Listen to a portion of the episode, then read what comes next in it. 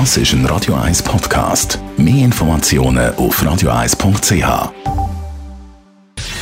Gesundheit und Wissenschaft auf Radio 1. Unterstützt vom Kopfwehzentrum Irlande Zürich. www.kopfwww.ch.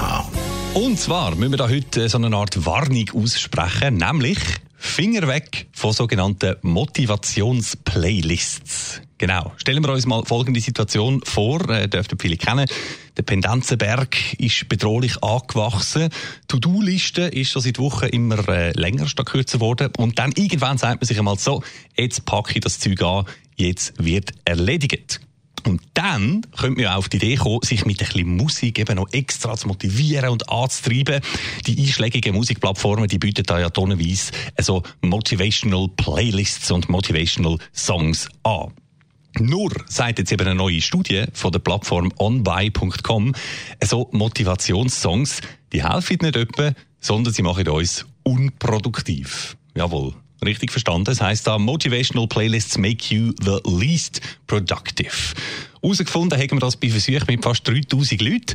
Die haben gewisse Aufgaben bekommen zum Lösen mit jeweils unterschiedlicher Musik.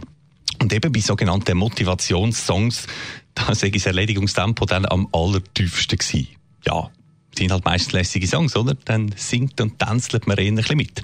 Es ist sogar eine Rangliste gemacht worden von den besonders schlimmen, in Anführungszeichen, Songs, wo offenbar fast nur noch mitgesungen und gewippt worden ist.